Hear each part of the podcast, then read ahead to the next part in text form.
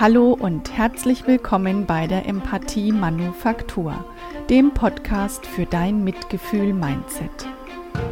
Ich bin Manuela Amann und ich begleite dich auf deinem Weg zu mehr Empathie und Mitgefühl in deinem Leben.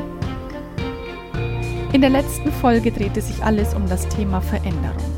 Nun, ich habe mit dem Thema Veränderung nicht aufgehört, sondern habe einen Wunsch meines Sohnes aufgegriffen, der sich wünschte, einmal für 24 Stunden Rollen zu tauschen. Nun, mein Mann und ich haben die Herausforderung angenommen. Wir haben für 24 Stunden alle Rollen komplett getauscht.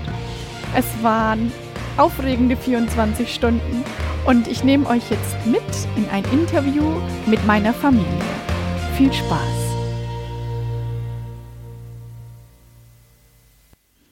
Herzlich willkommen, schön, dass du wieder da bist und dir deine extra Portion Empathie für diese Woche abholst. Ich freue mich, dass du zuhörst und du bist heute beim aller, allerersten Interview, bei der allerersten Interviewfolge dabei. Ich hätte nicht gedacht, dass schon Folge 5 ein Interview sein wird. Letztendlich kommt ja immer alles als anders, als man denkt. Ich nehme die Herausforderungen an und äh, dieses Mal war die Herausforderung der Wunsch meines Sohnes Vincent. Der ist elf Jahre alt und der hat sich schon länger gewünscht, dass wir in der Familie alle einmal Rollen tauschen könnten. Und jetzt in der Corona-Krisenzeit in der es keine Termine gibt, die man wahrnehmen muss, außer die Arbeit und die Schule am Vormittag, war es für uns als Eltern denkbar, dem Wunsch jetzt endlich mal nachzukommen.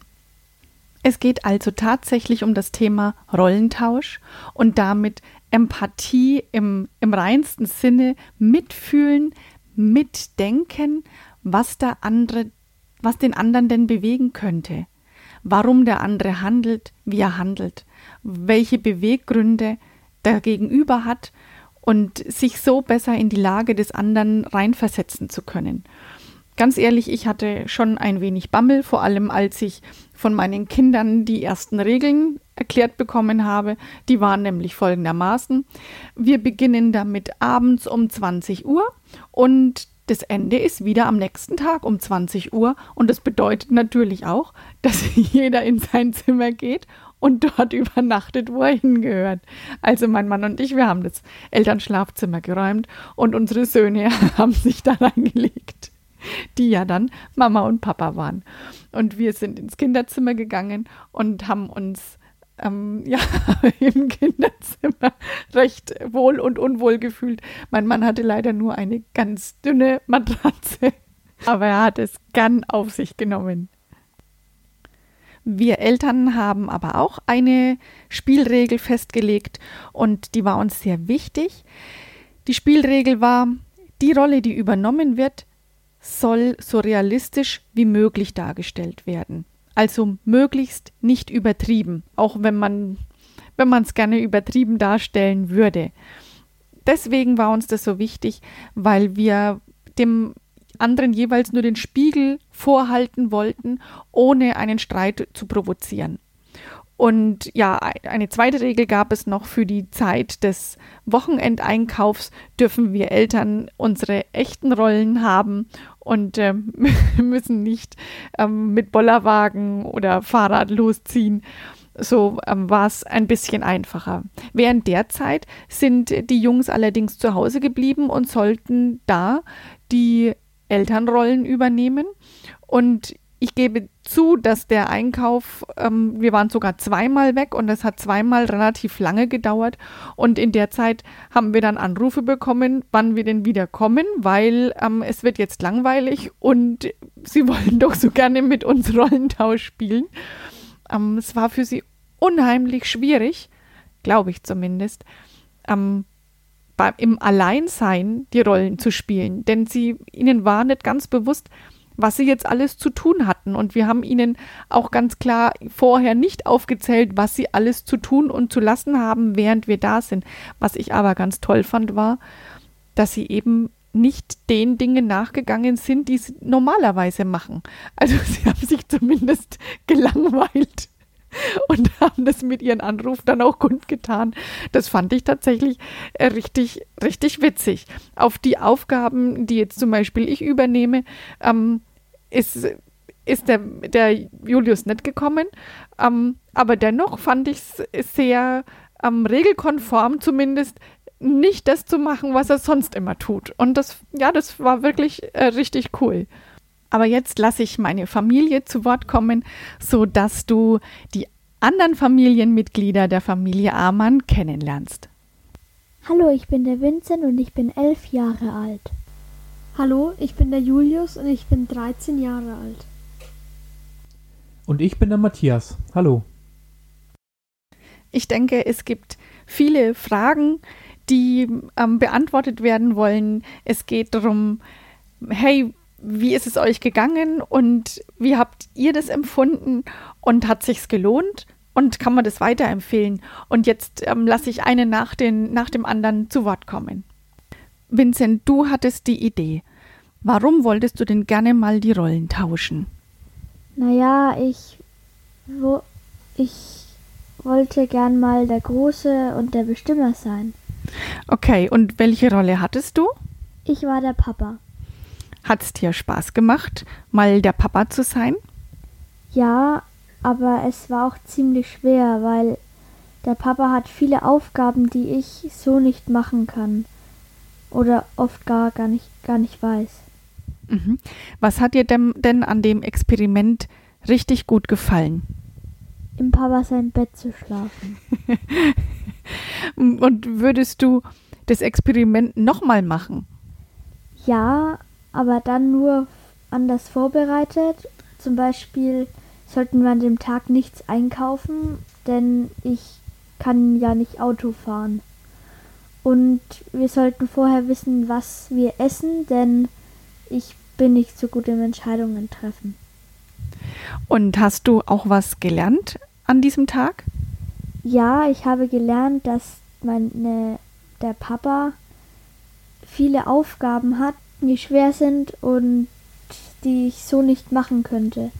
Und zum Beispiel, er braucht, ich bräuchte mehr Kraft und der Papa hat viele Übungen im Entscheiden.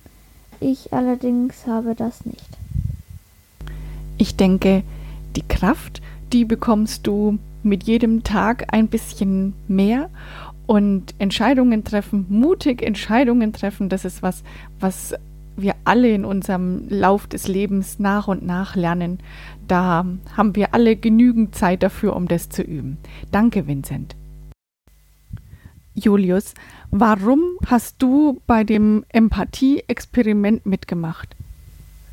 Ähm, also eigentlich rein aus Interesse. Ich war mir am Anfang gar nicht so sicher, ähm, wie das jetzt wird oder so. Und ich habe einfach ähm, rein aus Interesse mitgemacht, ähm, weil es mich einfach interessiert hat. Okay, also du fandest die Vorstellung spannend, die Rollen zu tauschen. Genau. Welche Rolle hattest du denn? Ich war die Mama. okay, also du warst ich. Und was hat dir an meiner Rolle gut gefallen?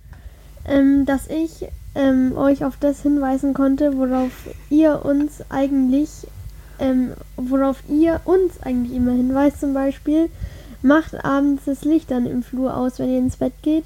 Oder ähm, vergesst euch nicht zu waschen oder sowas. Das fand ich ganz witzig. Mhm. War denn dann alles genauso, wie du es dir vorgestellt hattest? Ähm, nein, es war eigentlich nicht so, wie ich es mir vorgestellt hatte.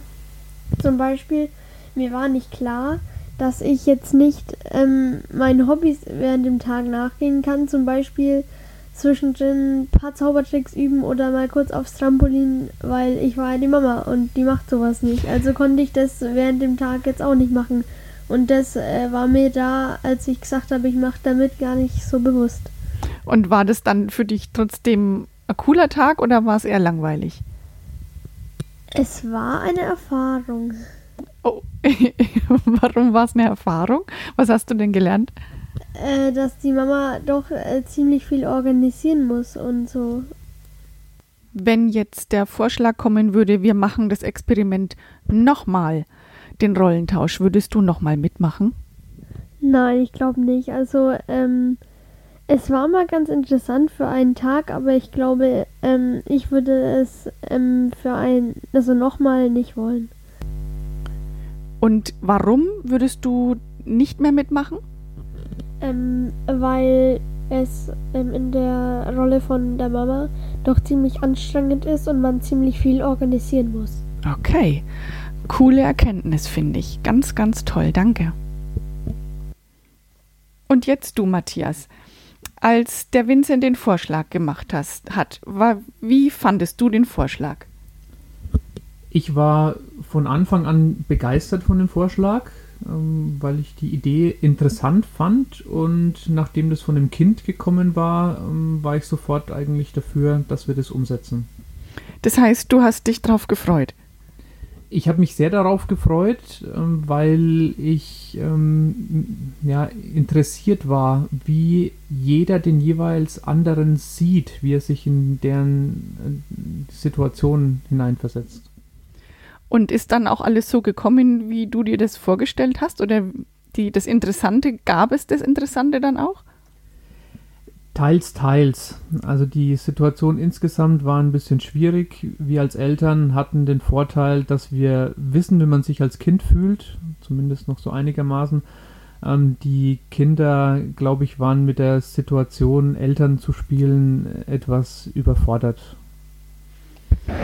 Und wo gab es deiner Meinung nach Schwierigkeiten? Also die Schwierigkeit bestand vor allen Dingen darin, dass ähm, wir Eltern gewohnt sind, am Wochenende ähm, was zu machen und ähm, uns ums Haus zu kümmern und uns fiel schwer in diese Rolle der Kinder zu fallen, weil die Kinder nicht diesen Antrieb hatten und nicht diese ja, Energie aufbringen konnten und auch nicht die Ideen hatten, was sie jetzt uns sagen sollen als Kinder. Was genau fandest du an den 24 Stunden interessant? Naja, es sind zwei Sichtweisen. Zum einen ist es interessant, sich in die Situation des Kindes hinein zu versetzen, um verstehen zu können, was sind denn da so für Bedürfnisse auf der Seite, ähm, wie verhalte ich mich da und auf der anderen Seite, wie sieht mich das Kind, das in meine Rolle schlüpft. Hat denn der Vincent deine Rolle gut gespielt in, in deiner, deiner Meinung nach?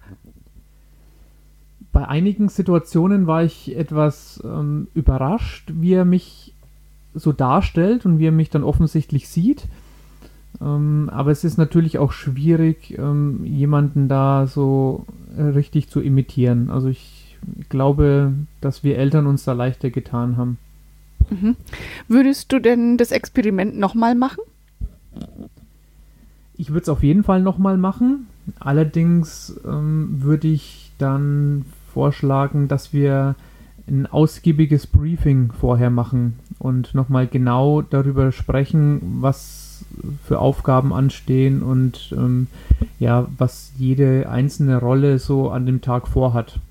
Mhm, also auch ähnlich das, ähm, was der Vincent schon gesagt hat, er würde das ähm, verändern und zum Beispiel, dass, dass wir nicht mehr fortgehen zum Einkaufen in der Zeit, sodass wir mehr aufeinander sitzen müssen.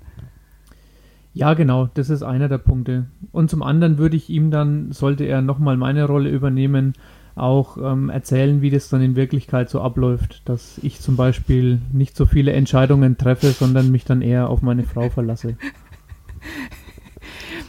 Und gibt es was, was du, was du daraus gelernt hast aus dem Tag? Ähm, ja, ich habe äh, vor allen Dingen daraus gelernt, dass es auch wenn man als Familie ähm, sehr viel Zeit miteinander verbringt, es doch sehr wichtig ist, sich immer wieder in die Situation des anderen rein zu versetzen, um ja zu verstehen, was den anderen bewegt. Also Empathie. Würdest du sagen, dass Empathie eine wichtige Voraussetzung ist, um gut miteinander leben zu können? Aus meiner Sicht ist es die Grundvoraussetzung, ja, für ein gutes Miteinander in der Familie oder halt auch überall. Ich mag an dieser Stelle betonen, dass die Antwort von Matthias nicht vorgesagt war. Ähm, du hörst schon, ähm, mein Credo der Empathie ist hier in meiner Familie voll angekommen und darauf bin ich auch sehr stolz.